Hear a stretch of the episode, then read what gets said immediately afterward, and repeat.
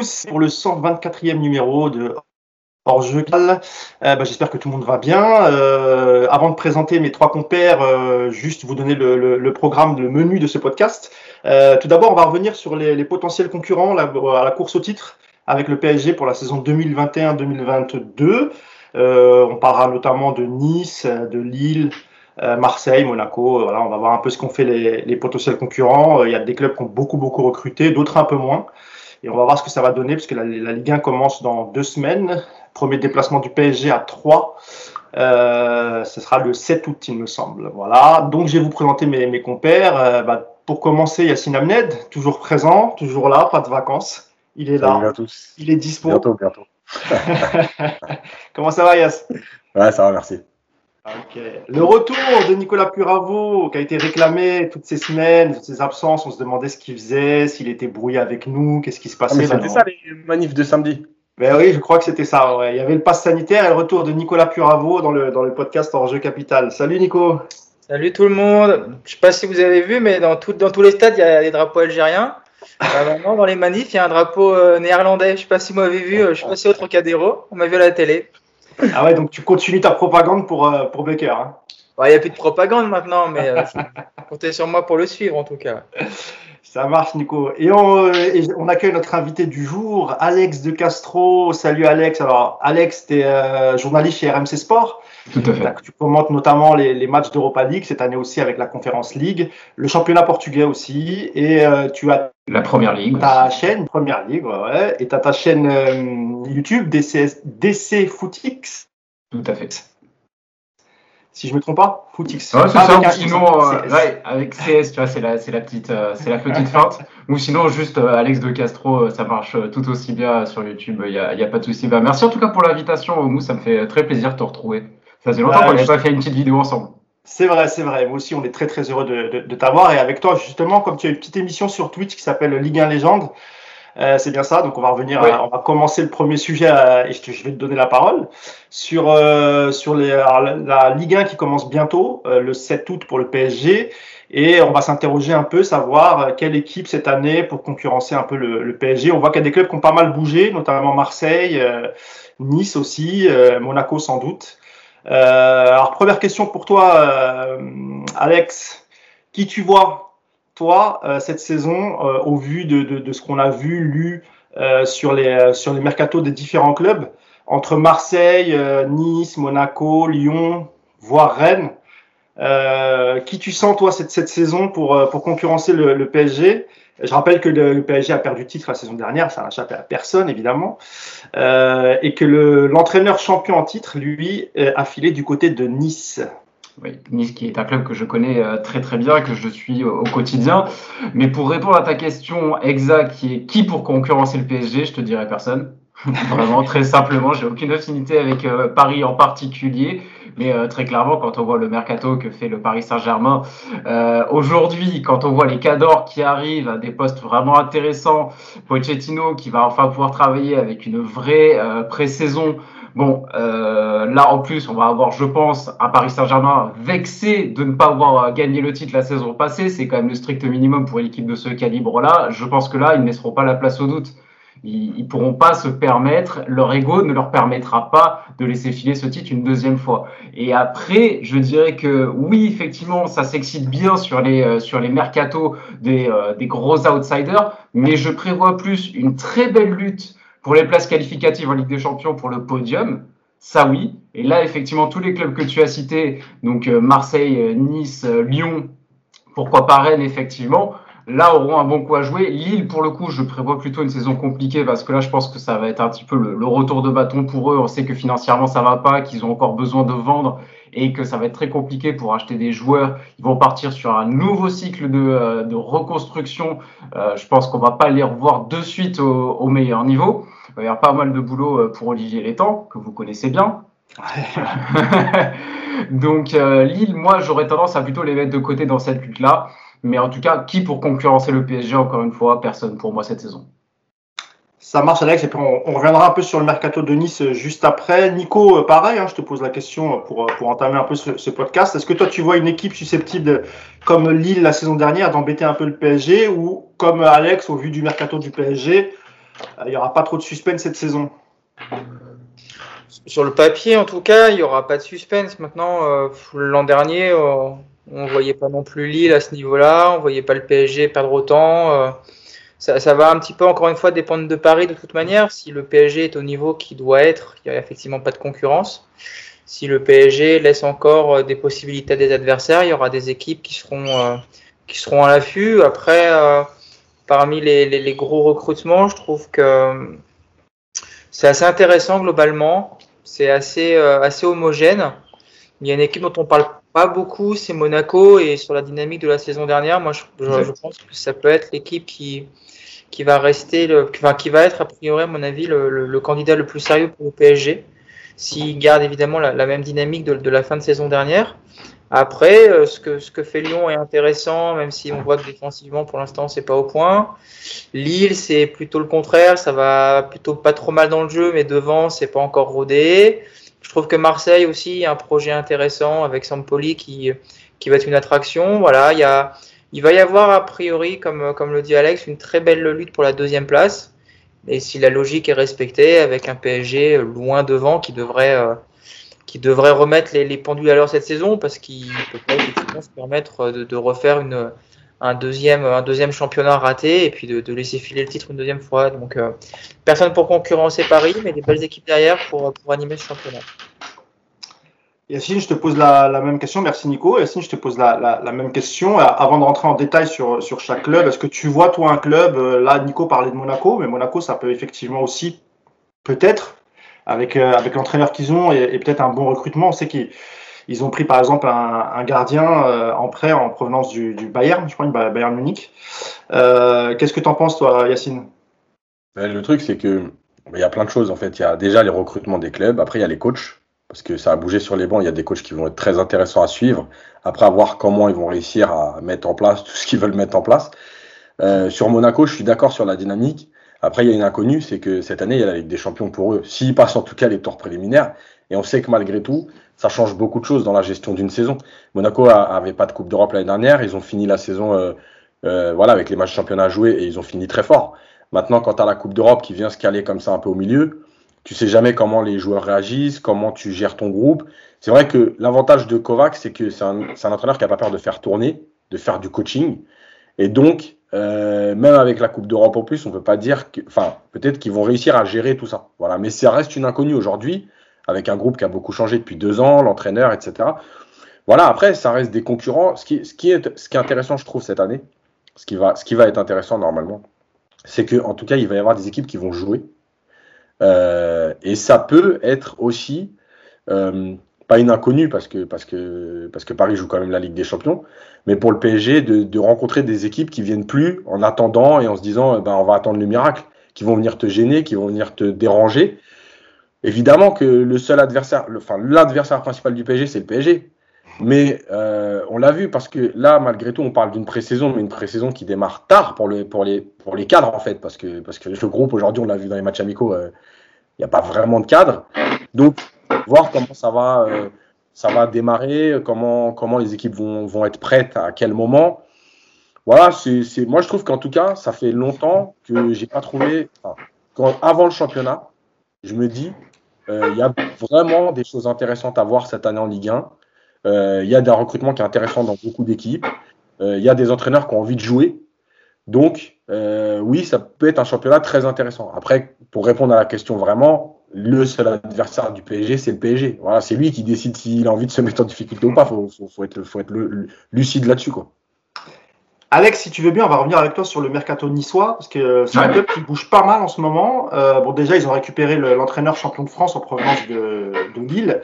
Alors, il y a eu quelques déclarations de Galtier après quelques matchs de quelques matchs de préparation où il semblait qu'il n'était pas totalement satisfait des joueurs qu'il avait, ou en tout cas peut-être de leur, de leur comportement. Euh, je récapitule rapidement les, les, quelques arrivées. Je crois, je crois que je les ai pas toutes, parce qu'il y en a, il y en a encore qui, qui sont entre, voilà, qui sont sur le point de se faire, mais qui sont pas totalement faits. Euh, il y a déjà le néerlandais euh, euh, Justin Kluivert, le fils du célèbre Patrick Kluivert, qui vient en prêt. on a Melvin Barr, euh, qui était plutôt un espoir intéressant du côté de Lyon, qui a signé euh, pour 3 millions d'euros, il me semble, euh, au, à l'OGC Nice. Voilà. Il y a un autre néerlandais, un, un espoir, paraît-il, un très, très grand joueur, Calvin Stengs. Je ne sais pas si tu pourras nous en parler un petit peu. Euh, Todibo, finalement, après son prêt qui est resté, hein, car ils ont levé l'option d'achat. Et je vois, euh, bah, c'est tout. Puis après, le reste, je pense que ça va encore arriver. Tu as oublié Mario Lemina. Ah oui, Mario Lamina, qui était, oui, c'est vrai. Ouais, Ancien Marseillais.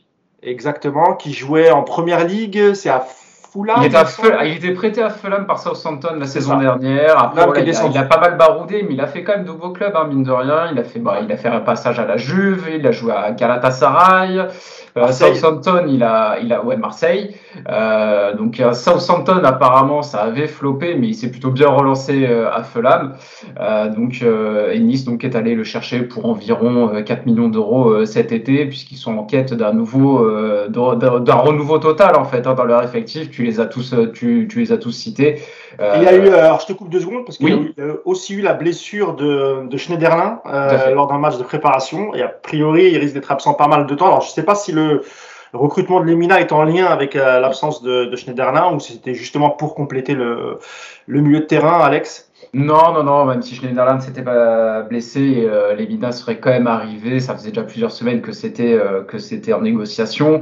Euh, et d'autres milieux de terrain devraient arriver. Il y en a un, apparemment, c'est quasiment bouclé, qui s'appelle Pablo Rosario, encore un néerlandais. Il y a une vraie filière qui s'est mise en place grâce à Mino Raiola, euh, qui est un milieu défensif du PSV Eindhoven.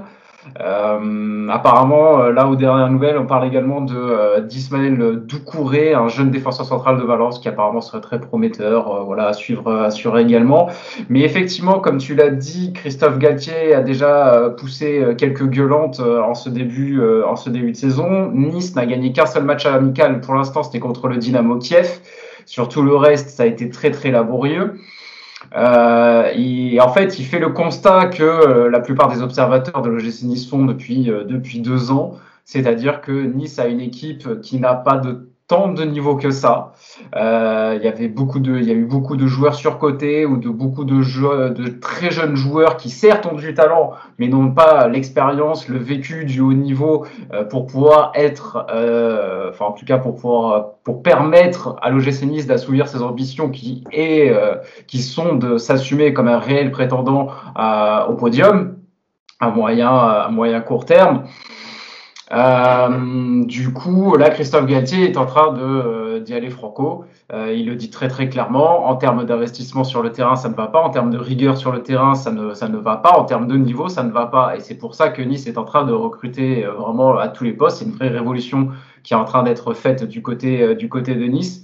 Mais je pense que Christophe Galtier à l'heure actuelle n'est pas encore tout à fait satisfait, même avec ce recrutement, dans le sens où pour l'instant, bah, les profils restent les mêmes. On reste encore sur du très jeune à part Mario Lemina qui a désormais 28 ans, on reste encore sur des joueurs qui ont assez peu d'expérience, euh, sur des jeunes joueurs qui potentiellement pourront rapporter une plus-value après. On sent qu'il y a toujours cette, cette tendance hein, à prévoir un petit peu le trading qui pourrait être fait plus tard. Et euh, pour l'instant, c'est quelque chose qui, depuis quelques saisons, prend un petit peu trop le pas sur, euh, sur le sportif. Et Christophe Galtier, on sent qu'il n'est pas là pour ça. Certes, il a ce talent de développeur de talent. Et je pense que si Nice a un très très bel effort financier pour aller le chercher, c'est justement dans l'optique que Christophe Galtier puisse développer un petit peu tous ces joueurs qui sont en sous-performance depuis déjà deux saisons maintenant.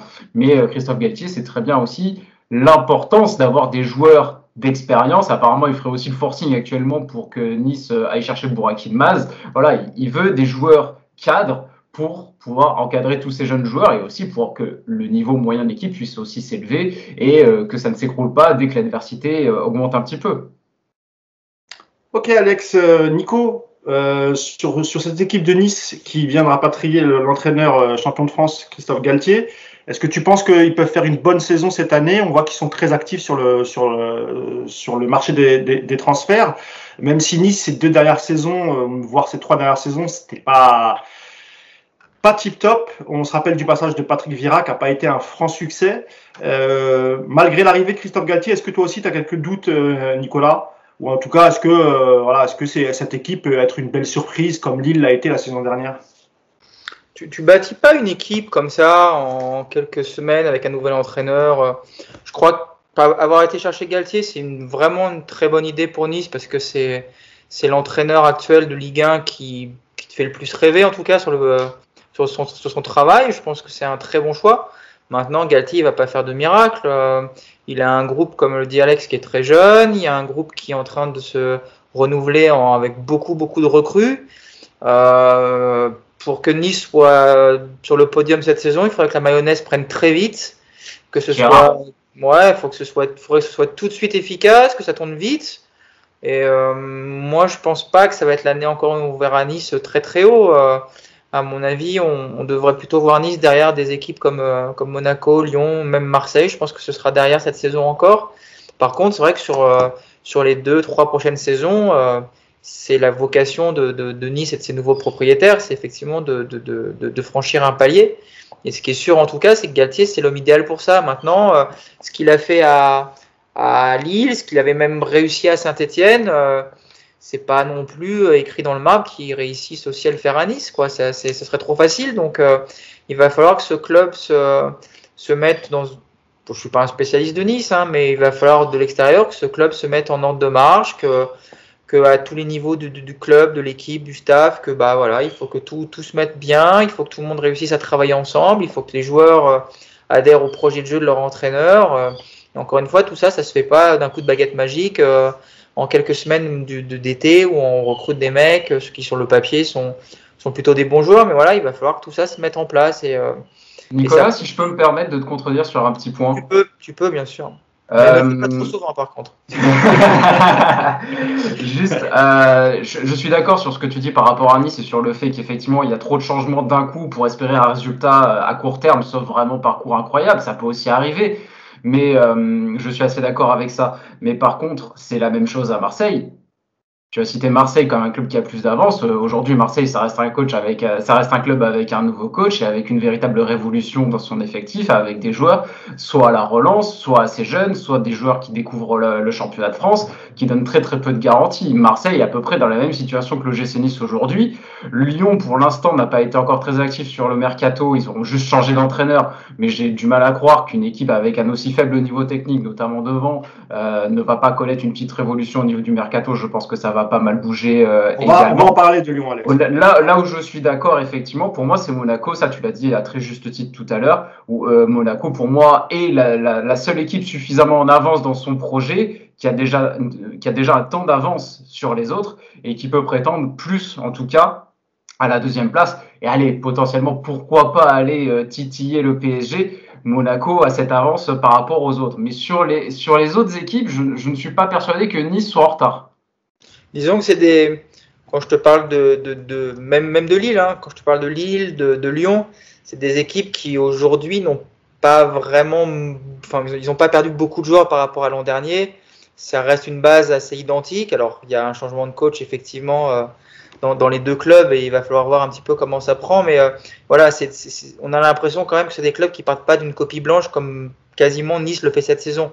Marseille, oui, je suis d'accord avec toi, même si Marseille, disons que on voit déjà plus à Marseille le projet de jeu de, de Sampoli qu'on ne voit pas encore forcément avec, avec, avec Nice. Voilà pourquoi je dirais plutôt que Marseille est un petit peu en avance. Après, effectivement, euh, dans, dans, la saison, je ne suis pas du tout en train de dire que, que Marseille va, va, va finir loin devant Nice parce que cette équipe est capable de, de, de, voilà, de tout. Aujourd'hui, on ne sait pas trop comment ça va, ça va tourner. Après, c'est vrai que sur le, je trouve aujourd'hui quand même que les, les, projets de jeu de Lyon et de, et de Lille aujourd'hui sont, à mon avis, en tout cas, un peu plus en avance que celui de Nice, parce que Nice euh, repart vraiment sur une copie quasi blanche, j'ai l'impression, cette saison. Mais euh, après, comme je le disais, euh, on ne sait pas comment ça prend la mayonnaise. Hein. C'est, c'est, tu peux, tu peux avoir une équipe qui est complètement bouleversée dans le mercato et qui, au bout d'un ou deux mois, regardez, regardez Monaco l'an dernier, hein, ça a mis ça a mis quelques mois à partir, et puis une fois que c'était lancé, c'était vraiment impressionnant. Donc euh, Nice n'est pas du tout effectivement à l'abri d'avoir ce genre de parcours. Je leur, souhaite évidemment. Et à contrario, des équipes comme, euh, comme Lyon, comme Lille, bah, ça peut justement ne, ne pas reprendre cette saison. Euh, mais j'ai quand même le sentiment que ce sont des équipes qui, euh, qui seront au-dessus de, de, Nice cette année. On verra. En tout cas, ça nous promet une belle lutte hein, pour, pour le podium. Ouais. Ça va être très très beau à suivre. Ouais, Yacine, sur le sur, sur l'effectif euh, niçois et sur et, aussi sur les conditions d'arrivée de, de, de, Christophe Galtier, est-ce que c'est est quoi la difficulté quand tu es euh, quand un entraîneur expérimenté comme comme Galtier, tu sors d'un titre de champion de France, euh, d'arriver dans un club qui va pas joué de Coupe d'Europe cette saison et tu récupères un effectif qui est assez jeune. c'est quoi pour toi les, les, les, principales difficultés que va rencontrer Galtier dans ce, début de saison? Je pense qu'il y, en a, un principal, c'est le fait que si Galtier veut des cadres, comme il, avait fonte à, Lille, c'est qu'il sait que les limites de la jeunesse, euh, c'est euh, justement dans l'euphorie, euh, tu peux peut-être taper tout le monde, mais quand il y a des moments de doute ou des moments de difficulté, bah, c'est plus compliqué parce que tu n'as pas l'expérience, tu n'as pas la, gestion d'un de, mauvais passage. Donc ça, je pense que c'est pour ça aussi que Galtier cherche à attirer un ou deux joueurs plus âgés, qui correspondent plus au, au statut de cadre, avec de l'expérience. Euh, la deuxième chose, c'est que en fait, c'est aussi ton début de championnat qui va, même si effectivement l'exemple de Monaco peut, peut, montrer le contraire, mais ton début de championnat, il va aussi euh, engendrer ce qui va se passer après, c'est-à-dire que sur les 3-4 premières journées, il suffit que tu fasses deux victoires, un nul sur les trois premières journées. En fait, les, victoires, euh, souvent on dit, moi je suis contre l'idée que seul le résultat compte, mais dans la construction d'un projet, la victoire, elle te permet de travailler avec sérénité. Donc, euh, de prendre des points rapidement, ça peut aussi amener le projet à aller un peu plus vite.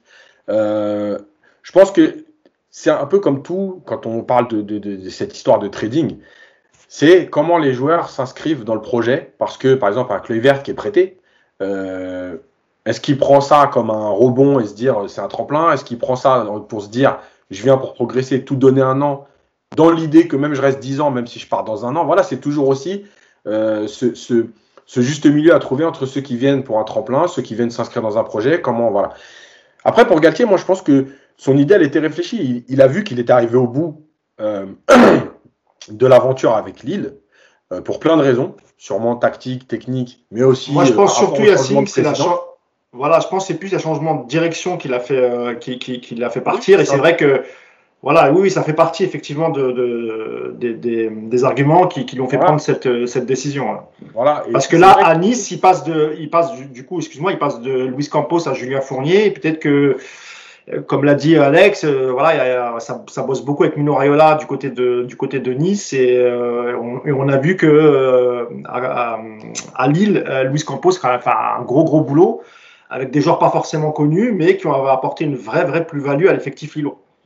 Juste une petite précision par rapport à Justin Kluivert, il est prêté, mais euh, c'est plus un achat différé. Hein. Il, y a des, euh, il y a des clauses comme quoi euh, l'option d'achat sera levée automatiquement après tant de matchs joués, tout ça. Donc a priori, il sera quand même là pour du moyen terme. c'est pas juste après d'une saison. Ouais. Et, donc, et donc le truc de Galtier, en fait, moi je trouve plutôt honnête entre guillemets de se dire, je pourrais pas faire mieux à Lille et je suis arrivé au bout. Oui, il y a toujours cette histoire de dire ouais, ça manque d'ambition, il, prend un club en Ligue, euh, qui va pas en Ligue des Champions, qui fait pas de Coupe d'Europe. Mais en même temps, euh, construire quelque chose, c'est aussi une vraie ambition. Il y a des gens qui sont faits pour ça, il y a des gens qui aiment le, le, le, haut, et il y a des gens qui aiment construire euh, quelque chose sur trois ans, amener une équipe euh, du milieu de tableau vers la Ligue des Champions. Moi, je trouve ça plutôt honnête, c'est son, son sentiment. Voilà, il a, il a eu un projet, il est, il est aussi bien avec, avec Fournier, donc c'est pas, il vient pas dans un contexte où on l'a pris parce que c'est l'entraîneur champion et il vient un peu euh, comme ça à l'aventure. Il, connaît les gens qui sont là.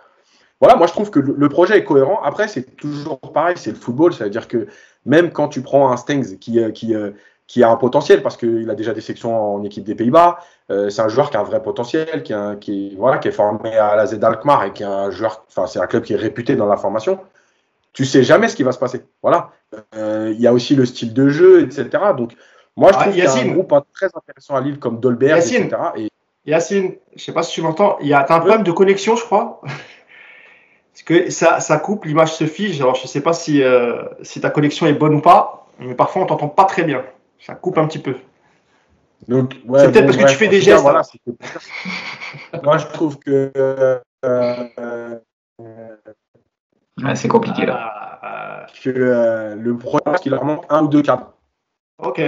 Ok. Euh, on va passer au deuxième, club. Euh, on va essayer d'être un peu plus rapide, s'il vous plaît, messieurs, dans vos, arguments, d'être un peu plus euh, concis. Et on va parler de cette équipe de Lyon. Alors, en termes de recrutement, pour l'instant, c'est pas, pas ouf. contrairement à Marseille ou, Nice. Par contre, là, ce qu'ils ont fait, c'est qu'ils ont pris un, excellent coach. Alors, ils avaient déjà tenté le coach étranger avec Silvino, mais bon, c'était un, qui était adjoint de, la sélection brésilienne, mais qui n'avait pas d'expérience en, club, et ça a été un véritable flop. Là, ils ont pris un entraîneur, un entraîneur néerlandais, pardon, mais qui est, est quand même pas mal d'expérience, et notamment qui a dirigé l'Ajax Amsterdam. Nico, je vais venir vers toi. Est-ce que c'est peut-être le club le plus excitant à suivre cette saison? Alors, pas en termes de mercato, mais en termes de jeu et de ce que va proposer Peter Boss, le, nouveau, le nouvel entraîneur de, Lyon. Alors, Mouche, déjà, je vais te décevoir, mais non, Lyon ne m'excite pas personnellement. Mais bon, chacun son petit délire. Tu as le droit d'être excité par Lyon, On ne t'en voudra pas. Euh, non, enfin, oui, c'est. Disons que c'est un entraîneur qui, qui, vient avec une philosophie de jeu intéressante. Et donc, ça, de ce côté-là, oui, ça donne envie de voir. Maintenant, euh, cette équipe de Lyon, elle est, euh, elle est bizarre, cette équipe de Lyon. Moi, j'ai du mal à, comprendre euh, où est-ce que ce club veut aller. Les deux joueurs aujourd'hui, les, les, plus, les, plus, les plus intéressants dans le jeu lyonnais, qui n'est pas encore très flamboyant, c'est deux joueurs qui sont censés être vendus. Donc, pour l'instant, on a du mal à comprendre ce qu'ils font encore là. je parle de Dawar, je parle donc de Dembélé qui est revenu, mais qui n'a qu'une envie, c'est de se barrer, mais sauf qu'il n'y a, a, pas d'offre pour l'instant. Et puis, et Lyon compte sur lui parce que c'est pareil, il n'y a, personne pour, euh, pour, jouer à sa place. Donc euh, cette équipe lyonnaise, euh, elle est tellement décevante depuis plusieurs saisons que moi je suis curieux de la voir parce que c'est effectivement c'est un entraîneur qui a une belle réputation, mais je ne vois pas cette équipe arriver sur des niveaux, produire un football qui, qui, va faire rêver les gens. J'ai plutôt l'impression que ça va encore être une saison étrange. En plus là, ils sont en train de se préparer une, un petit un petit drame interne avec euh, l'arrivée d'un deuxième gardien qui va venir dans les pattes de Lopez. Donc euh, voilà, c'est cette équipe lyonnaise, elle est, euh, elle est bizarre. donc il y a de la curiosité, mais j'en attends pas grand-chose personnellement cette saison. Et en tout cas, c'est pas l'équipe qui, qui va me faire lever la nuit pour regarder en replay des matchs que j'aurais ratés, ça c'est sûr. On a bien compris que ça t'excitait pas, pas plus que ça. Nico, euh, Alex, pardon, toi, qu'est-ce que, que tu penses de l'arrivée de, Peter Bosch à la tête de, l'effectif lyonnais?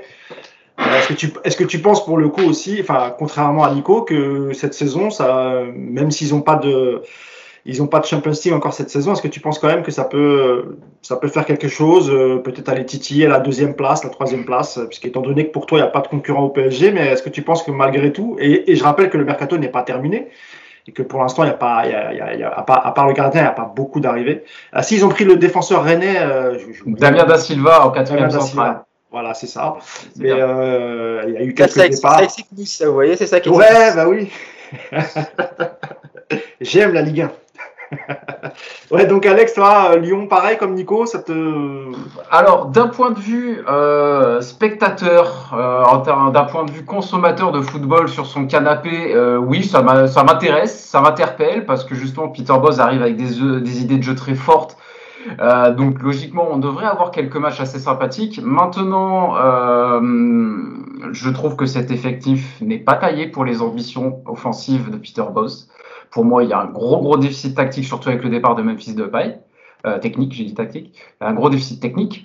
Donc euh, j'attends de voir le mercato une fois terminé de l'Olympique lyonnais pour voir aussi euh, à quoi on peut réellement s'attendre. Mais là, en l'état actuel des choses, pour moi, le, cette équipe, ces joueurs-là ne permettent pas à, Peter Boss de développer son jeu. Et après, moi, si je si j'étais supporter lyonnais, je serais d'un côté je serais excité, mais d'un côté je serais inquiet parce que Peter Bosz c'est quand même pas un, coach qui est réputé pour ses résultats. Alors moi j'entends bien que le seul que seul le résultat ne compte pas très bien, mais pour moi le résultat prime, ça c'est une évidence et il prime d'autant plus quand on est l'Olympique Lyonnais et que ça fait des années, que ça fait une décennie même que l'Olympique Lyonnais ne gagne plus rien et déçoit énormément et ne fait pas honneur à son statut de cadre du championnat de France normalement, Lyon est censé revenir au top, est censé euh, redevenir un prétendant au titre, pas un prétendant à la course en Ligue des Champions. Ça, c'est ah. insuffisant. Après, j'imagine que. Euh, j'attends de voir. Et Peter Bosz, alors oui, on, va, on, va bien, on risque de bien s'amuser, on risque de voir des matchs sympas, mais pour les résultats à la fin de la saison, je ne suis pas convaincu euh, qu'il fasse beaucoup mieux que ses prédécesseurs. Yacine, toi qui es coach, je sais que c'est un coach que tu apprécies, que que, que apprécies particulièrement, notamment pour, pour, ses, pour ses idées de jeu. Est-ce que, comme, euh, comme Alex et, Nico, euh, tu n'es pas très, pas très enthousiaste ou pas très euh, positif quant à la saison à venir de l'Olympique lyonnais? Je en, fait, je suis enthousiaste par rapport au coach. Mais effectivement, quand on entend en plus ces, ces, conférences de presse ces derniers temps, où il souligne les limites euh, de, certains joueurs, c'est vrai? Ah ouais, C'est la connexion, ça. C'est, euh, ça, c'est pas le matos, c'est la connexion. Je pense. Parce que d'habitude, il y a une bonne connexion. Toi, j'ai mis le câble et tout. Hein. Je prends en Wi-Fi. Bah, dès que tu parles, en fait, ça, ça ralentit. Donc, euh, bah, vas-y, continue. Hein, je te dirai si, si ça fonctionne ou pas. Voilà, donc en fait, le truc, c'est que, c'est que après, s'il y a des limites dans l'effectif, ce qu'il va mettre, ce qu'il veut mettre que, euh, que euh, qu'il, aimerait, donc oui, ça va être compliqué. Et puis Lyon n'a pas recruté vraiment. Euh, l'effectif peut être un peu, juste. voilà, je ne sais pas si ça correspond exactement à, Peter Bose. Voilà, je pense que ouais, Lyon, c'est vrai que le projet de Lyon, moi j'ai du mal à le comprendre aussi parce que si tu prends, il faut que tu aies des joueurs bah, qui, comprennent le jeu qui va être mis en place parce que là on est loin du, jeu basique euh, de la Ligue 1. Donc euh, franchement, c'est vrai que moi aussi j'ai des doutes et c'est vrai que Lyon peut pas passer une saison de plus sans se qualifier pour la Ligue des Champions, c'est pas possible. Euh, économiquement, à un moment donné, le club va, il va être en souffrance. Non, c'est clair, c'est clair. Euh, on va parler de deux autres, clubs avant d'en de, de, venir au match de préparation du, du PSG. Euh, un mot sur l'Olympique de Marseille quand même, qui est euh, notre meilleur ennemi. Euh, en tout cas, nous les Parisiens, hein, je parle pas de toi, Alex. Oh, bon, en tant que Niçois, t'inquiète pas, on partage ça, il y a pas de souci. C'est vrai, c'est vrai, j'avais oublié. Ouais, c'est vrai, c'est vrai. Euh, Nico, toi sur sur Marseille, alors on voit gros gros recrutement, pas mal de pas mal de, de, de joueurs de, de, joueurs français qui sont arrivés aussi. Euh, notamment euh, euh, Gendouzi, Matteo Gendouzi. Donc je sais que Yacine, euh, je sais pas si tu m'entends Yacine sur Gendouzi, le grand fan de Gendouzi, euh, qui ont été particulièrement actifs sur ce sur ce mercato. Euh, je ne sais pas si vous avez vu quelques images de leur match amicaux, Nico. Je ne sais pas si tu as, si, si as vu même un, un résumé. Qu'est-ce que tu penses de, du recrutement de, de Marseille? Et est-ce que tu, je te repose la même question que pour les clubs, hein, est-ce que tu penses que Marseille, cette saison, peut viser au moins le, le, podium, voire venir embêter le PSG. oui, oui, oui, bien sûr. Déjà, sache que j'ai annulé mes vacances pour voir les matchs amicaux de Marseille, bien sûr, tout en doute. Euh, non, non, j'ai pas vu leur match encore. J'ai vu quelques images à droite à gauche, mais non, non, ça me passionne pas non plus les matchs de l'OM, hein, je te rassure. Euh, non, bien non, cette équipe-là, enfin, elle est active sur le mercato, mais parce que tu as, as, un effectif qui est ils avaient, je sais pas, 10 ou 12 joueurs en fin de contrat qui, qui se barraient. Donc, euh, évidemment, tu es obligé d'être actif. Mais aujourd'hui, quand on regarde le recrutement de l'OM, c'est euh, c'est soit des joueurs euh, qui, qui, viennent essayer, qui viennent essayer de rebondir, c'est soit des joueurs que tu connais pas trop, c'est des seconds couteaux. non, aujourd'hui, l'OM, c'est moi, je, ça m'a intéressé parce que voilà, parce que Sampoli, il a cette folie et que il va les faire jouer dans un système de jeu où il va demander des trucs complètement insensés ça, ça, me fait penser un petit peu à ce qu'on avait vécu avec la première saison de Biessa, enfin la seule d'ailleurs. Quand Biessa était là, voilà, c'était c'était intéressant parce que il y avait ce côté nouveauté, il y avait ce côté un peu folie, et je pense que Sampoli va il va essayer d'amener cet effectif vers là. Mais cette équipe n'est absolument pas taillée pour tenir une saison complète. Déjà, même ne serait-ce que physiquement, je ne vois pas comment cette équipe euh, peut faire euh, peut faire dix mois avec ce que Sampoli va lui demander.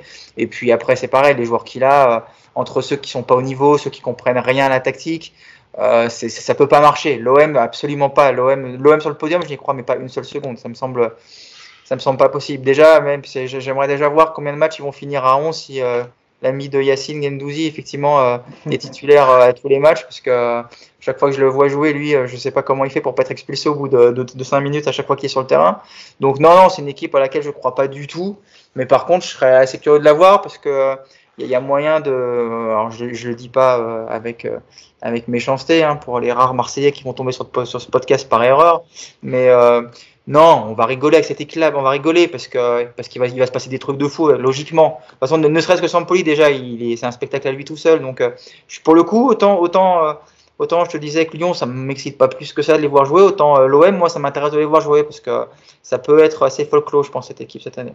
Je rappelle quelques arrivées. Euh, il y a William Saliba, euh, qui, était vraiment considéré comme un espoir à l'époque où il était à Saint-Etienne et qui n'a pas l'air de s'imposer en première ligue. Euh, Luan Pérez, euh, ça je connaissais pas en provenance de, Santos. Euh, tu as le gardien qui va être mis en concurrence avec Mandanda Paolo Lopez de Rome. Donc Matteo Ganduzzi, on l'a dit. Sengiz Under, pareil, qui, arrive avec Paolo Lopez de, Rome. Balerdi, l'option a été, a été levée, était déjà là la, saison dernière. Tu as Radonjic à retour de prêt. Et alors après, tu as des Gerson Santos da Silva, 25 millions d'euros quand même le, transfert. C'est quand même un sacré pari.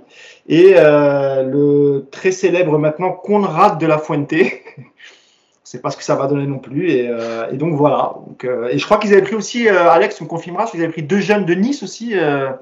Oui, Ben Seguir et un autre dont j'ai oublié le nom, effectivement. Ils sont allés prendre deux jeunes, mais c'est vrai que dans, dans, dans, dans, la région maintenant, tu as une petite, as une petite guéguerre, on va dire, parce que Nice a pris beaucoup d'importance en termes de formation. Monaco a toujours été très très puissant à ce niveau-là, ça y a pas de souci. Nice a pris du galon, on va dire, sur les dix dernières années, et tu as des clubs qui techniquement vu leur euh, position géographique, euh, devraient plutôt être affiliés à Marseille qui le sont à Nice aujourd'hui. Et euh, Marseille qui essaye un petit peu de relancer sa formation, essaye un petit peu d'aller marcher sur les plates-bandes de Nice désormais. Donc voilà, tu as une petite guerre entre les deux et ils sont allés chercher donc ces, ces, deux jeunes joueurs. Ouais. et apparemment, ils viennent pour jouer la réserve. Hein. Tu as même Montpellier aujourd'hui qui, qui, va faire concurrence à, à Marseille dans la région sud. Hein. C'est quand même T'as plein de joueurs aujourd'hui qui, qui, qui, préfèrent aller sur, sur Montpellier que sur Marseille. Donc, euh, au niveau formation. Et puis toi, la liste que tu as donnée, Mousse, elle est voilà. Enfin, il y a, y, a, y a aucun joueur aujourd'hui dans, dans, la liste que tu as donnée qui, euh, qui a sa place dans un top 10 ou 15 européen. Donc, bon, à partir de là. Euh, on parle aussi de. Alors, je sais pas si c'est fait ou si c'est sérieux. On parle de Vass, l'ancien d'Evian, qui joue à Valence, que tu dois, bah, que, que as dû connaître peut-être, Yacine, quand tu y étais. Ouais. Qu'est-ce que tu en penses de, cette rumeur Vasse à, Marseille? Apparemment, parce qu'aujourd'hui, euh, il disait que c'est pratiquement fait et qu'il lui, il avait pris sa décision. Euh, voilà, c'est un, très bon joueur euh, qui, peut jouer à plusieurs postes, qui peut jouer latéral, qui peut jouer milieu, qui peut jouer un peu plus axial. c'est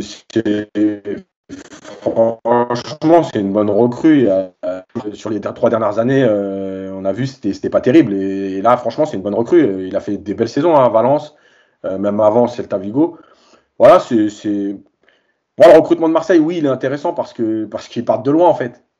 sur les dernières années, ils se sont beaucoup trompés. donc oui, il est intéressant. Après, je suis comme Nico, moi, c'est pas c'est pas c'est pas niveau Ligue des Champions. Maintenant, sur un championnat de Ligue 1 ça peut tenir. Le problème, c'est qu'il y a l'Europa League. Et le problème, c'est que ce que demande Sampaoli, les euh, joueurs qui ne sont pas habitués à, faire autant d'efforts par match, il faudra voir comment ça se goupille comme, comme, comme les autres. Mais je trouve que c'est plus cohérent en tout cas que ce qu'ils ont fait depuis trois ans.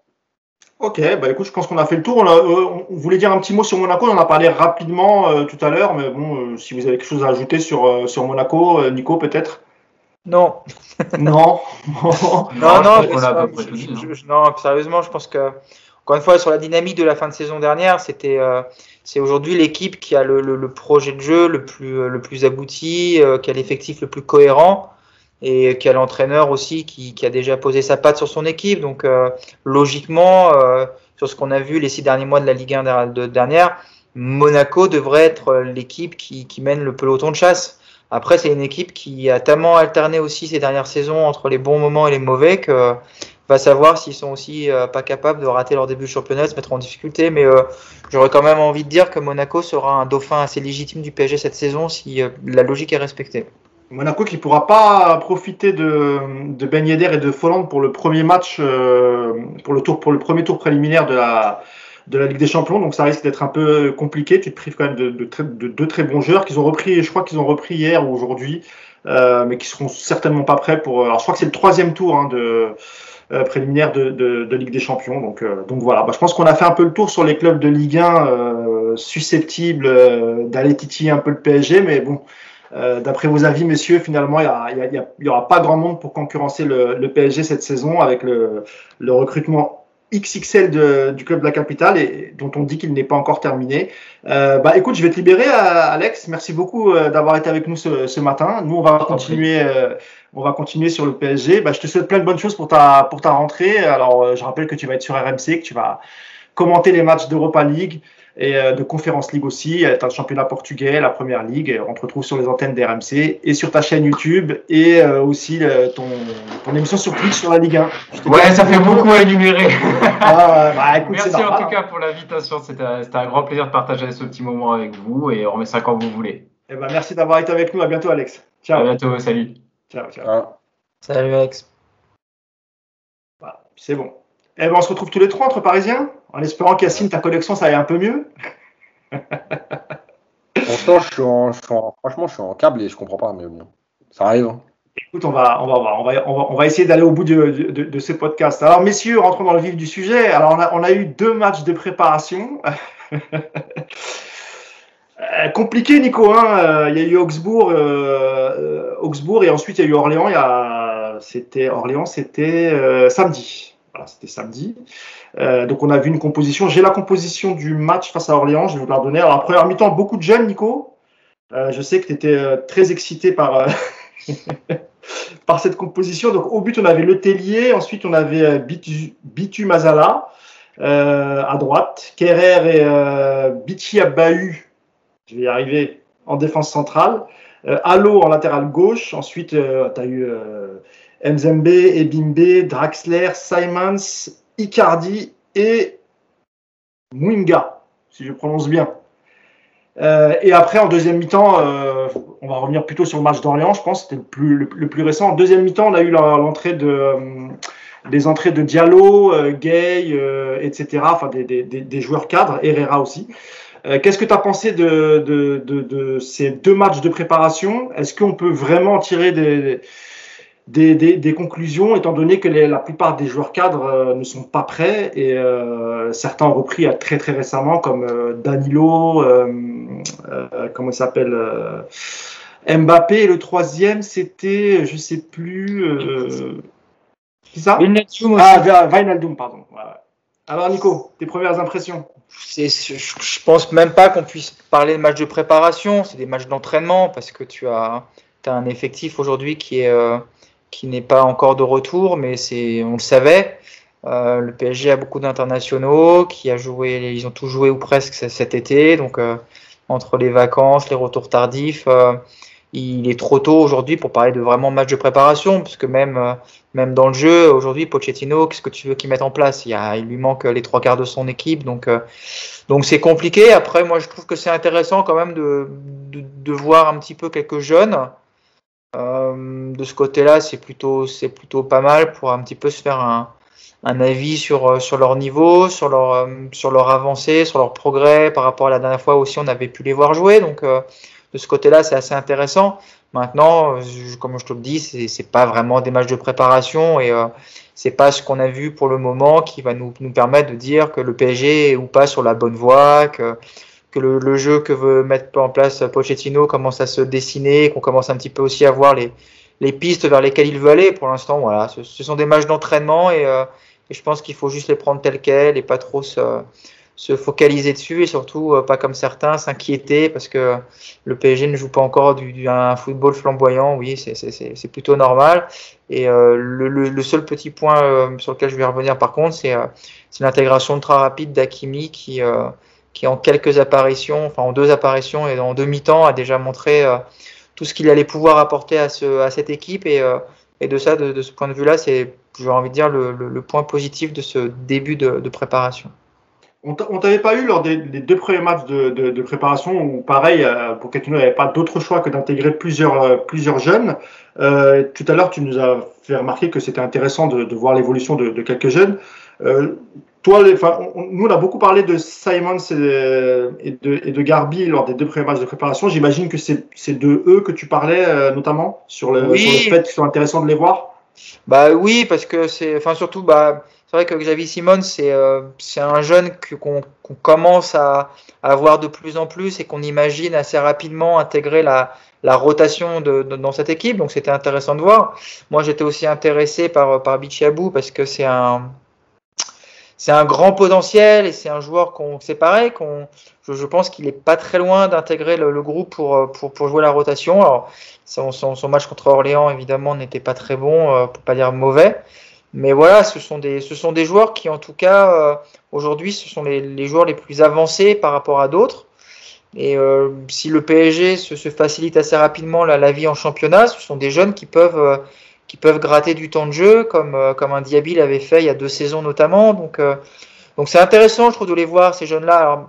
Après, c'est pareil, encore une fois, c'est des matchs où, euh, où tu joues avec des équipes complètement euh, hybrides, avec des, avec des compositions inédites, donc il y a forcément des automatismes à trouver. Donc c'est toujours difficile, je trouve, sur ce genre de. Même sur Nico, même sur le schéma tactique, en tout cas sur Orléans, est-ce que est-ce qu'on peut on peut l'analyser? On a l'impression qu'il n'y en avait pas, qu'il avait pas quasiment quoi. Ah non, il n'y en a pas trop. Bah, après, j'espère qu'il y en a quand même un petit peu, euh, qui savaient ce qu'ils devaient faire sur le terrain, mais mais vraiment, c'est pour l'instant, moi je vous dis, ces deux premiers matchs, et euh, moi je les ai regardés comme vraiment des matchs de retour et euh, ça permet juste de voir quelques, quelques joueurs, de regarder un peu s'il a du ballon ou pas, et puis pour le reste, tirer des enseignements sur ce genre de match, bon, ça me paraît, ce serait absurde, j'ai envie de dire, quoi. J'en ai vu certains qui qui grillaient déjà à vie des joueurs parce qu'ils étaient. Enfin, on peut pas tirer des enseignements sur des matchs comme ça. C'est, enfin, on peut dire qu'il y a des, petites pistes intéressantes, qu'il y a du potentiel, qu'on aimerait revoir tel ou tel joueur.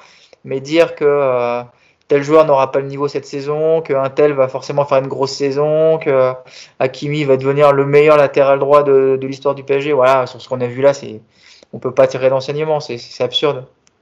Tu, as, parlé de El Shaddai Bichabayu. Euh, Yacine en avait parlé dans le dernier podcast il avait souligné notamment sa, mobilité. Et c'est vrai que euh, sur ce match face à Orléans, euh, ça a été peut-être un peu plus difficile que le match face à, Augsbourg, Yacine. Et, on a bien vu euh, ce dont tu nous parlais, cette capacité à se retourner assez vite, sa, mobilité qui lui a fait un peu défaut. Bah encore une fois, tu as, mis dans le mille, Yacine. Mais, comment on fait avec un joueur comme ça de 16 ans, qui a un gabarit assez impressionnant euh, qu'est-ce qu'il doit travailler justement? Parce que moi aussi, je suis assez d'accord avec Nico. Je, le vois bien euh, intégrer le groupe pro. Je suis peut-être un peu enflammé, c'est vrai. Euh, mais je pense que voilà, qu'est-ce qui, lui manque Qu'est-ce qu'il va falloir qu'il travaille pour pouvoir intégrer cet effectif pro, Yacine? Bah, il va falloir qu'il travaille ce qu'on a, ce qu'on a souligné, c'est-à-dire sa, sa, sa faculté à se retourner, à être plus mobile, plus rapide. je pense qu'il y a deux choses. La première, c'est effectivement qu'il est très grand. Donc ça, c'est toujours un peu compliqué. Mais il y a surtout une chose, et ça me permet de parler un peu de la formation, euh, c'est aussi le problème de ces joueurs qui sont trop au-dessus pendant leur parcours de formation. Et en fait, il reste sur des acquis parce que physiquement, il a dû faire des différences. Euh, et donc, il n'a pas été en difficulté dans sa formation. Euh, la preuve, c'est qu'il a souvent été surclassé d'une ou deux catégories parce qu'il compensait physiquement. Et quand tu n'es pas mis en difficulté parce que tu es au PSG et que c'est, euh, par exemple, en jeune, en U17, euh, une équipe qui domine son championnat, à part un ou deux matchs, ou à part la Gambardella, euh, une fois dans l'année, quand tu joues Lyon ou eh ben, ce côté-là, tu peux pas le travailler. Parce que tu n'es jamais en difficulté, tu n'es jamais contre des joueurs qui font te faire mal. et en fait, c'est la limite. Donc maintenant, en fait, il va apprendre avec les pros. Pour moi, c'est ça le truc. C'est que c'est à l'entraînement avec les pros, plus avec des séances individualisées, qu'il va progresser sur cette faculté en fait de mouvement parce que c'est qu'une question de coordination et de, euh, vélocité dans les appuis. Tu sais, c'est pas une question de, lecture du jeu. La lecture du jeu là puisqu'il est capable de faire des interceptions. Euh, avec le ballon, il est déjà plutôt à l'aise.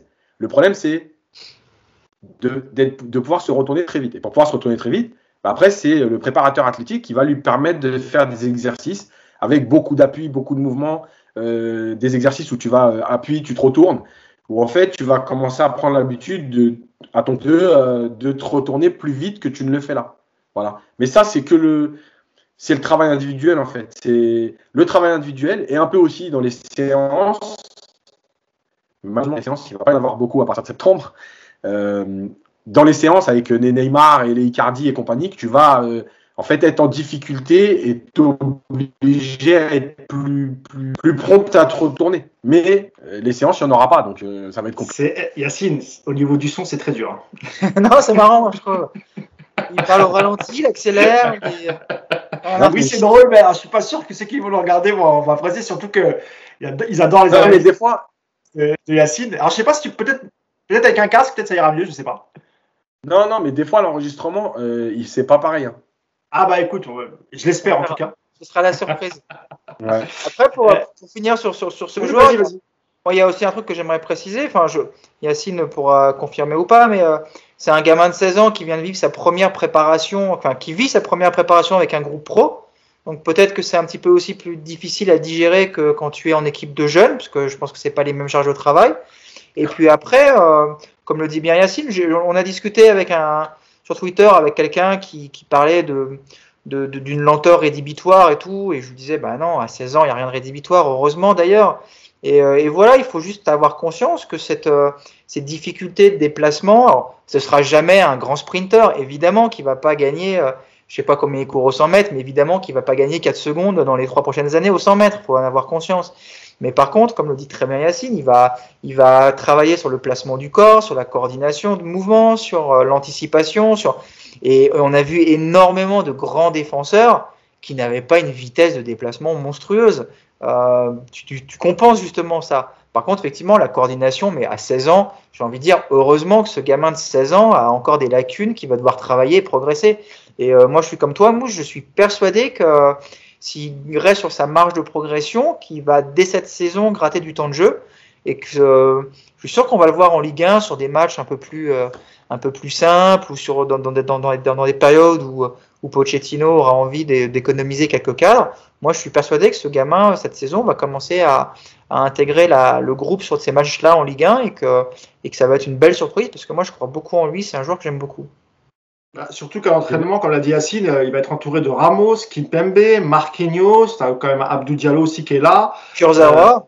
Euh... c'est pas bien, Nico.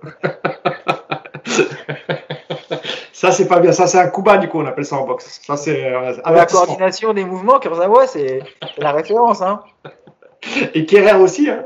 Kerrer aussi. Hein. tu voulais rajouter un mot, Yacine? Ouais, juste en fait, la facilité que jeune, on la voit sur la première action, il y a ballon en profondeur, où en fait il est face au jeu.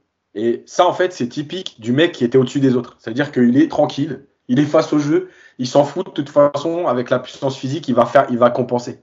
Et alors qu'à ce niveau-là, tu peux pas, même, même face à une nationale.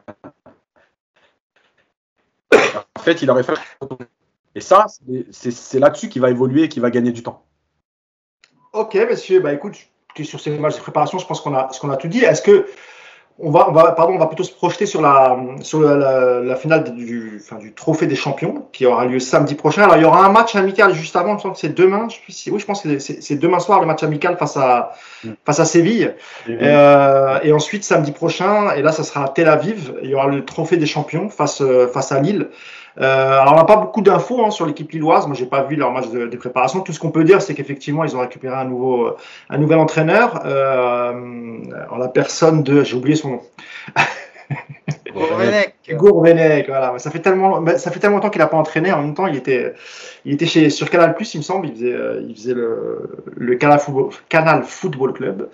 Euh, donc, euh, on va affronter Lille samedi prochain. Première question, messieurs. Est-ce que, euh, ça, tu, tu, en as parlé a pas, il y a, il n'y a pas très longtemps, Yacine, euh, le fait qu'il n'y ait pas énormément de, préparation, et notamment avec les, joueurs cadres, que ce soit avec Lille ou même avec le déplacement qu'il y aura juste après le 7 août à 3, est-ce que vous craignez euh, un début de saison un peu difficile avec le retour tardif de certains cadres?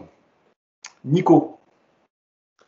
Oui, forcément. Euh, si si tu, si tu commences la saison avec le, on voit à peu près l'équipe qui se dessine dans, dans, dans, les joueurs présents, évidemment que tu ne présenteras pas la meilleure équipe possible. Maintenant, euh, sur, le trophée des champions, ça va être important, je pense, euh, paradoxalement, parce que bon, euh, tout le monde dit tous les ans que c'est un match dont on se fout, mais euh, c'est un match, une première victoire, ça pourrait vraiment donner une, un bon élan dans, dans ce mois d'août. Euh, les Lillois, euh, alors j'ai pas non plus vu beaucoup de matchs de Lillois, mais euh, ils sont un peu dans le même cas que, que, que Paris, puisqu'ils ont des internationaux qui sont qui arrivent au fur et à mesure. Ils sont un peu plus en avance. Je pense que que pour le coup, Gourvenec aura malgré tout quelques quelques cartouches en plus que, que Pochettino. Mais euh, après, oui, on peut être inquiet du début de saison parce que tu vas avoir un mois d'août, même si tu affrontes des, des adversaires euh, assez modestes bah, tu sais que de toute façon, le, mois d'août sera en fait le, mois de, de, de, vrai mois de préparation du, du PSG. Donc, euh, donc si c'est. Si tu refais un début de saison comme l'an dernier où tu commences mal, euh, tu peux te dire que bon, ouais, c'est reparti, mais bon, pff, logiquement, euh, tu as quand même de quoi, euh, alors pas, pas surclasser tout le monde et, et, produire un football monstrueux dès le mois d'août, mais euh, Pochettino aura, aura quand même quelques, quelques armes pour, euh, à présenter pour avoir déjà une équipe euh, assez compétitive malgré tout. La seule interrogation, c'est comme on l'a dit tout à l'heure, quand tu vois le match contre Orléans, on voit pas trop pour l'instant où il veut aller, l'ami Pochettino, et, euh, Euh, je vois pas qu'en 10 jours comment il va comment il va vraiment modifier ça. Donc euh, on sur, va la, voir. sur la deuxième mi-temps, euh, Nico, c'était plutôt un peu plus rassurant quand il y a eu l'entrée des cadres avec Herrera, Gay, euh, tu vois ce genre de joueurs. Et je pense que la, la- pour le trophée des champions, tu risques de retrouver en défense en défense centrale Kerrer, Kerrer et Diallo. Sur les côtés, Hakimi, euh, Kurzawa. Au milieu de terrain, sans doute euh, Herrera, Gay, euh, voire euh, peut-être Simons. Et puis devant, euh, il n'y a pas beaucoup de, il y a pas beaucoup d'éléments offensifs qui sont qui sont rentrés à part Mauro Icardi. Après, on verra comment il va comment il va animer ça. Il y a Kalimundo qui peut aussi jouer. Euh, Draxler aussi. hein. Ah oui, Draxler que j'avais oublié. ouais, ouais, ça. Donc on peut se retrouver avec Kalimundo, euh, Draxler et, et peut-être euh, Icardi en pointe. Bah, C'est une équipe qui est, correcte, mais on est loin de, on est loin de l'équipe type. Il y a quasiment que des remplaçants à part, à part Kyler, euh, Kyler Navas. Donc euh, ça devrait être normalement la composition euh, face au trophée des face à Lille pour le trophée des champions et peut-être même dès demain face à, Séville pour justement donner quelques au- automatismes à cette équipe. Yacine, tu vois aussi pareil un peu comme comme équipe pour démarrer le, championnat parce que comme je l'ai dit, hein, il y a eu le retour de Wijnaldum, Mbappé et Danilo. Par contre, pour les Brésiliens, euh, c'est beaucoup plus tard. Euh, on parle d'un retour du 2 août pour Neymar, donc j'imagine que pour euh, Marquinhos, ça sera, pareil. Et Kimpembe aussi, qui, va, qui va reprendre l'entraînement, je pense, ce week-end ou euh, aujourd'hui, je crois, ou demain. Bah, le problème, c'est que moi, moi, il y a deux problèmes. Le premier, c'est qu'effectivement, au niveau de l'effectif, c'est compliqué. Et le deuxième, c'est au niveau de, bah, de- de- des choix de jeu. Moi, je j'arrive pas. Moi, même si c'est les jeunes qui jouent, moi, je vois pas de ligne directrice. hein. Je sais pas si le PSG joue haut pour chercher, si le PSG a décidé de jouer en transition. Moi, j'ai rien vu sur quatre matchs. Donc, euh, je sais pas. Franchement, euh, moi, ce qui, me dérange, c'est, enfin, moi, ce que je veux pas, c'est que même si Paris va, va sûrement être en difficulté sur les premières journées, de pas griller les étapes avec ceux qui reviennent tardivement. Voilà. Je reste persuadé que la clé, elle est là. Si euh, tu, tu veux faire jouer Mbappé rapidement, Wijnaldum rapidement, parce que tu sais que tu vas être en difficulté, bah, c'est-à-dire que ta préparation, elle va être, elle va être tronquée. D'ailleurs, Yacine, est-ce que pour toi, il y a une chance, euh, avec huit jours de préparation dans, dans, dans, dans les jambes, qu'on retrouve Mbappé, Wijnaldum euh, au Trophée des Champions, avec un déplacement à Tel Aviv, donc euh, ça fait un aller-retour quand même. Est-ce que tu penses que c'est jouable ou c'est quasiment impossible? Non, enfin moi je pense que c'est impossible d'a- d'avoir Mbappé et, et Wijnaldum, même Danilo d'ailleurs. Moi, je, moi, je pense que c'est pas impossible parce que, euh, parce que je pense que Pochettino voudra quand même gagner le trophée des champions. Et je pense qu'il peut partir avec eux en se disant eh ben, ils vont jouer euh, 60 minutes ou peut-être rentrer 30 minutes. Ah, mais il y a Euh, risque, il y a risque de blessure quand même. Après, c'est toujours le risque. Le problème, c'est qu'aujourd'hui, tu pars, enfin, le calendrier, il est tellement mal fait que tu pars avec des joueurs, mais c'est pas que Paris. Hein.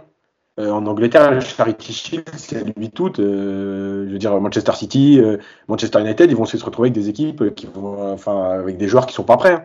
Donc, moi, je pense qu'il les prendra. Honnêtement, je pense qu'il les prendra, vu qu'ils ont repris euh, milieu de semaine dernière, les deux, là, Mbappé et Wijnaldum.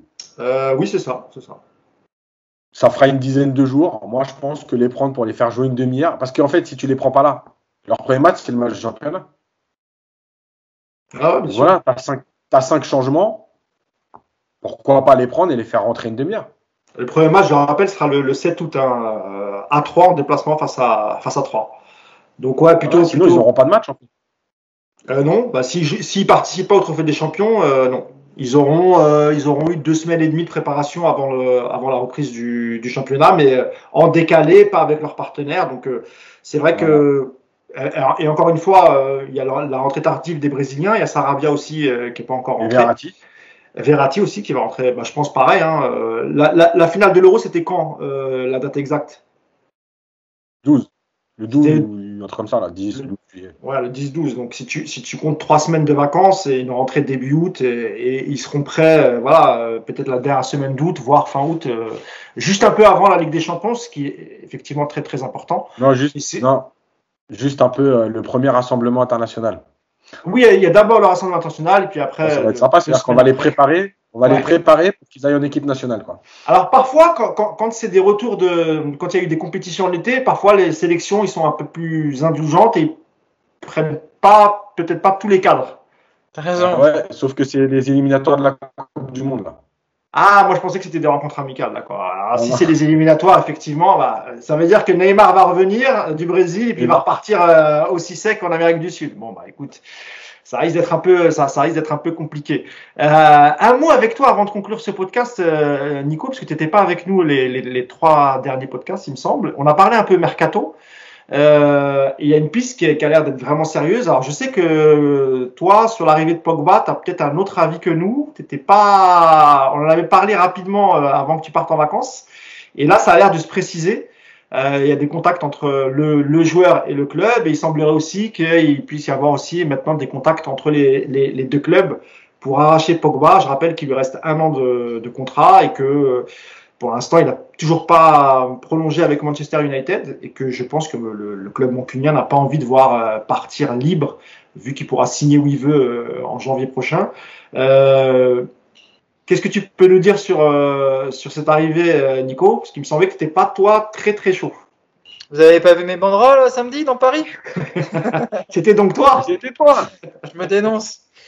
Non, Pogba, c'est pas que je suis pas chaud, c'est que je, je, suis inquiet de voir un joueur qui, qui débarque, qui vient d'avoir une, une, expérience à Manchester euh, assez mitigée. Alors, euh, tout n'est pas de sa faute, évidemment, mais euh, si, si, si, tu me dis que demain on a le, le, le Pogba de, de, la Juve d'il y a quelques années, je dis super, ça va faire un bien fou au PSG, un, milieu qui marque des buts, qui est capable de se projeter comme ça, c'est très bien. Maintenant, si c'est pour récupérer le Pogba de ces deux dernières saisons, qui a traîné des blessures, euh, qui a alterné euh, les passages à l'infirmerie et les courts passages sur le terrain, ça me ça m'inquiète un peu parce qu'on a déjà pas mal de joueurs comme ça au PSG qui euh, qui ont leur carte d'abonné à l'infirmerie et j'aurais pas envie d'en avoir un de plus. Donc, donc je suis assez mitigé effectivement sur, sur son arrivée. Maintenant, si, si c'est un Pogba motivé qui vient avec le niveau qu'on a pu le voir, même, même là pendant le pendant l'Euro où l'équipe de France était pourtant pas, pas, pas, très jolie à voir, mais lui était vraiment au-dessus. Si c'est ce Pogba là qui vient au PSG, je pense que c'est une très bonne recrue. Maintenant, euh, je, je, demande à voir tu parlais de son passage mitigé à Manchester United, mais est-ce que tu ne crois pas que déjà d'une, il, il y, a, eu les entraîneurs successifs avec qui peut-être que au niveau du jeu de Pogba, c'était pas c'était pas l'idéal. Est-ce que est-ce qu'il n'était pas un peu malheureux et que quand tu es malheureux dans un club, on sait bien que ça ça ça, ça a une incidence sur sur tes performances sur le terrain? Et peut-être qu'avec un entraîneur comme Pochettino, avec des joueurs autour de lui un peu plus techniques, euh, Verratti, euh, si euh, si si Pogba vient, euh, c est, c on peut on peut peut-être voir effectivement que moi j'avais adoré personnellement le Pogba de la Juventus de la Juventus pardon qui, qui jouait d'ailleurs avec je crois que c'était Conte hein, le quand il y était hein, c'est bien ça je me trompe pas Yacine hein, je parle sous ton ouais, contrôle. ouais. Nico qu'est-ce que t'en penses? Peut-être que ça justement peut-être le, le, changement de changement de coach et surtout de joueurs qui est autour de lui ça, ça, ça peut faire revenir le, le Pogba de, de la Juve. C'est ce que je t'ai dit au début je, tout n'est évidemment pas sa faute à Manchester il y a, il y a, il y a un club qui en qui, qui, est en difficulté. Il y a eu, enfin voilà, Manchester est un club qui a quand même pas mal de problèmes ces derniers temps, donc euh, évidemment tout n'est pas de sa faute, mais c'est ce que je te dis, le, le Pogba de la Juve, moi j'étais fan, comme tout le monde. C'était un joueur vraiment euh, très très Et du fort. coup, comment tu le verrais euh, dans, dans, quel positionnement sur un milieu de terrain euh, Parce que du coup, parce que si, si vraiment l'arrivée euh, se fait, ça peut quand même chambouler, euh, chambouler l'effet, enfin le, le 11 de départ de de Mauricio Pochettino qui a joué beaucoup en 4-2-3-1 la saison dernière. Et là, avec l'arrivée de Ramos, Hakimi, etc., euh, est-ce qu'on peut, est-ce qu'on peut avoir un bouleversement aussi dans le schéma tactique euh, si Pogba signe au PSG Alors, j'arrive déjà pas à savoir comment veut jouer Pochettino, et donc toi, tu es en train de me demander euh, comment est-ce qu'il va vouloir jouer plus tard? Ou comment toi, tu aimerais qu'il l'utilise? Bah, C'est sûr que l'arrivée de Ramos, on est tous, euh, et d'Hakimi, on est tous euh, en attente du 3-5-2, parce que ce sont des joueurs dans lesquels euh, Voilà, Hakimi, typiquement, c'est un, vrai piston droit, donc euh, dans un 3-5-2, il serait, parfait.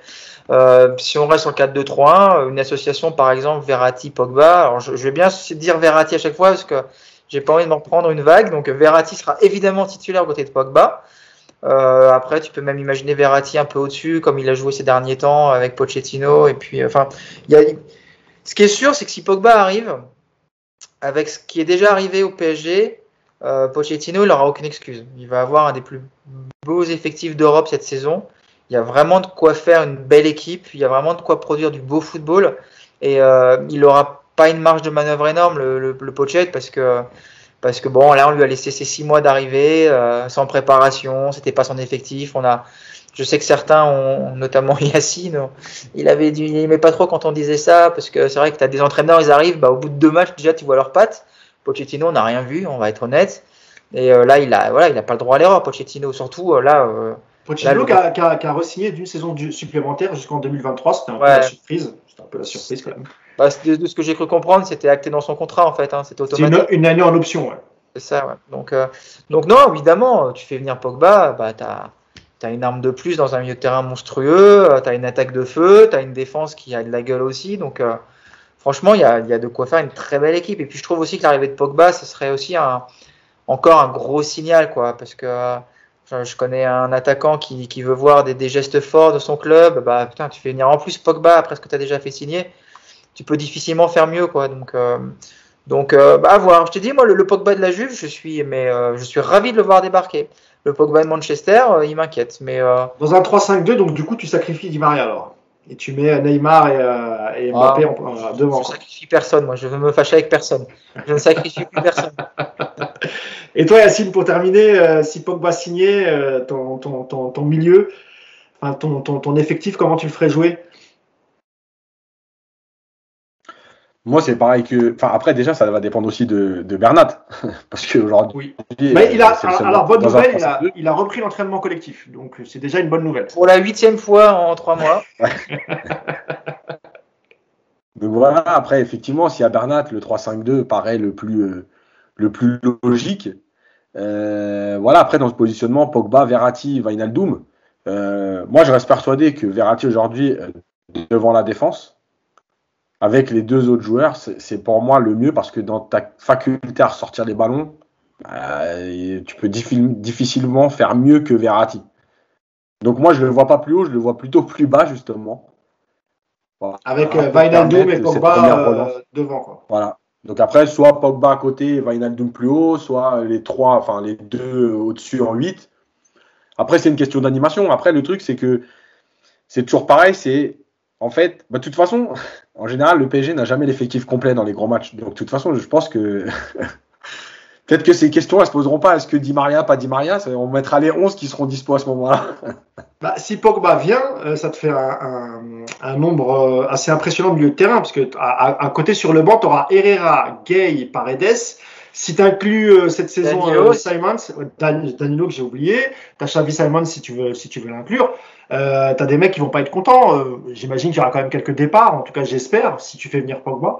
Parce que je pense que si tu fais Bah, venir Pogba, surtout- un joueur a- comme Paredes peut être susceptible de partir. Il y a trop de déséquilibre. Bah, moi, je pense que que, Gay ne partira pas. Je pense que Gay il va le garder parce que c'est, il il a pas beaucoup de profils comme ça. Mais un joueur comme Paredes, si Pogba vient, euh, là, je pense que c'est un peu, ce sera un peu plus difficile pour lui.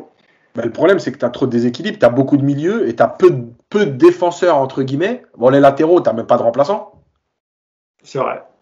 Et, et devant, ben oui, euh, tu as, Di Maria, mais il- si Sarabia s'en va, il va encore te manquer un joueur.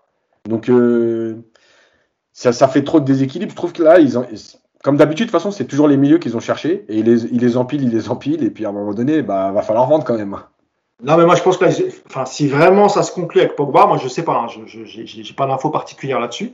Euh, mais, si, mais si ça se conclut, euh, franchement, t'as pas d'autre choix que de séparer d'au moins deux milieux, parce que euh, sinon, t'as des mecs qui vont finir en tribune et ils vont faire la gueule. Je suis pas sûr qu'un mec comme Paredes accepte, euh, accepte cette situation, et même pour le, pour la sérénité du vestiaire, je suis pas sûr que voilà, garder tout ce beau monde avec des salaires incroyables, euh, ce soit vraiment la, la meilleure idée. Il va vraiment falloir qu'ils vendent. Il, reste du temps, hein. il reste un peu plus d'un mois euh, jusqu'au 31 août, donc du coup ils ont quand même le temps de vendre. On a vu qu'il y a des clubs italiens qui s'intéressaient à, à Paredes, mais est-ce que Paredes lui va vouloir euh, partir? Euh, On sait qu'il est très attaché au clan sud-américain et notamment Neymar, donc ouais, c'est quand même aussi difficile pour un coach comme Pochettino d'avoir autant de matériel. Alors c'est bien, mais c'est aussi un casse-tête. Et je vous parle pas de, de la concurrence entre Navas et, et Donnarumma, hein Nico? Ouais, euh, je donnais mon avis, moi. hein, Nico il est plus mouillé. Ah non, mais si, si, j'ai dit que c'était très bien d'avoir pris et que c'était un peu tôt, mais c'était très bien. Maintenant, euh, là, ils vont se débrouiller, c'est des grands garçons. Hein. Mais moi, je me mouille pas, ça c'est clair. Le fan Ok, club de. Donnarumma est trop puissant, et alors celui de Navas, j'en parle même pas. Donc, euh, j'aime les deux, moi. Ça, c'est sûr. Alors, pour finir, un, un- un petit pronostic pour le trophée des champions, malgré tout. Allez, on commence par Yacine et on finira par Nico. Non, moi, je pense que Paris, Paris gagnera euh, peut-être 1-0. Toi, tu dis 1-0 du coup. alors. Ouais. Ouais, ok. Nico, toi qui es très très fort en pronostic. ouais, c'est clair. Ah, c'est bon, parce que moi, je vois plutôt Lille aller gagner, battre le PSG, tu vois. Donc, euh, Sérieux. victoire de Lille 1-0, donc euh, amis parisiens, c'est gagné. Donc c'est bon, Paris, Paris va gagner à 0 alors. Eh ben écoutez, merci beaucoup messieurs, merci d'avoir été avec nous. Nico, tu repars en vacances du coup là? On te, on te revoit, on te revoit plus, comme ça au moins on, on prévient les, les, les auditeurs du, du, du podcast. Ici, je suis là encore, euh, je suis en France jusqu'au 5 août. Ah, bah, Et après, je, je- là, je pars dans le centre de la France. J'ai une connexion internet un peu comme celle de Yacine aujourd'hui, donc je sais pas si ça va marcher. Et après, je pars en Grèce pendant trois semaines. Donc là, par contre, euh, je vais, je vais aller regarder s'il n'y a pas un petit arrière gauche euh, qu'on peut faire venir en Grèce et tout. Et je passe pas. au retour, je passe à Leverkusen pour quelques jours aussi avec, les- avec la famille. Bah, ça, c'est, ça, c'est normal. Tu vas aller On voir va- petit chouchou. Mais est-ce que tu as ton passe sanitaire du coup Alors, tu es tranquille, tu peux Ah bah, voyager tranquillement. il n'y a pas de souci. Ouais, ouais, ouais, je suis, j'ai tout ce qu'il faut. On va aller voir jouer, on va aller voir Mitchell un match à, à Leverkusen avant la fin des, avant la rentrée. J'ai promis aux enfants qu'on allait le voir. Ah, si tu as promis aux enfants en même temps. Ils sont euh, ravis. Tu Bah, peux pas bah, t'imaginer comme ils sont contents. bah, c'est, mieux, c'est, c'est mieux qu'Euro Disney ou parc Astérix. Hein. Ah bah, je leur- ils m'ont dit, hein, on veut faire un truc qu'on n'a jamais fait. Je dis, bah c'est bon. ça, c'est l'attraction, ça. Tu vois, On ça, c'est aller de voir un match à Leverkusen. Bon, Yacine, toi, t'es encore, t'es, t'es encore, avec, t'es encore avec nous quand même, non? Avant, Ah ouais, avant quelques jours de vacances? À la fin du mois. Attends, tu pars euh, quand tout le monde rentre Ouais. Eh ben, J'aime pas les gens. T'as bien raison. Eh ben, merci encore, messieurs. Ben, on se retrouve euh, lundi prochain pour débriefer le, le trophée du champion. Je ne sais pas si tu seras avec nous, Nico, on verra. Si tu as un ferai la connexion. Bah après, quand je vois la connexion aujourd'hui, je peux venir. Hein. Là, ça Oui, m'est je pense. arrivé, mais ça arrive une fois, vous me lâchez pas quand même. Ah, il faut, il faut, que tu appelles le mec d'Orange ou de Bouygues ou de SFR. Hein. C'est pas possible. Yacine. Ah, mais la, la 3G, c'est plus possible surtout. Faut- on est passé à la 5, Yacine. Et, et, et comme on est vacciné, on a même la 5G, paraît-il. Donc là, c'est, là, t'as pas d'excuse. T'as pas d'excuse. ben, merci encore, messieurs. Puis on se retrouve lundi prochain. Merci à tous et ciao. Ciao. Allez.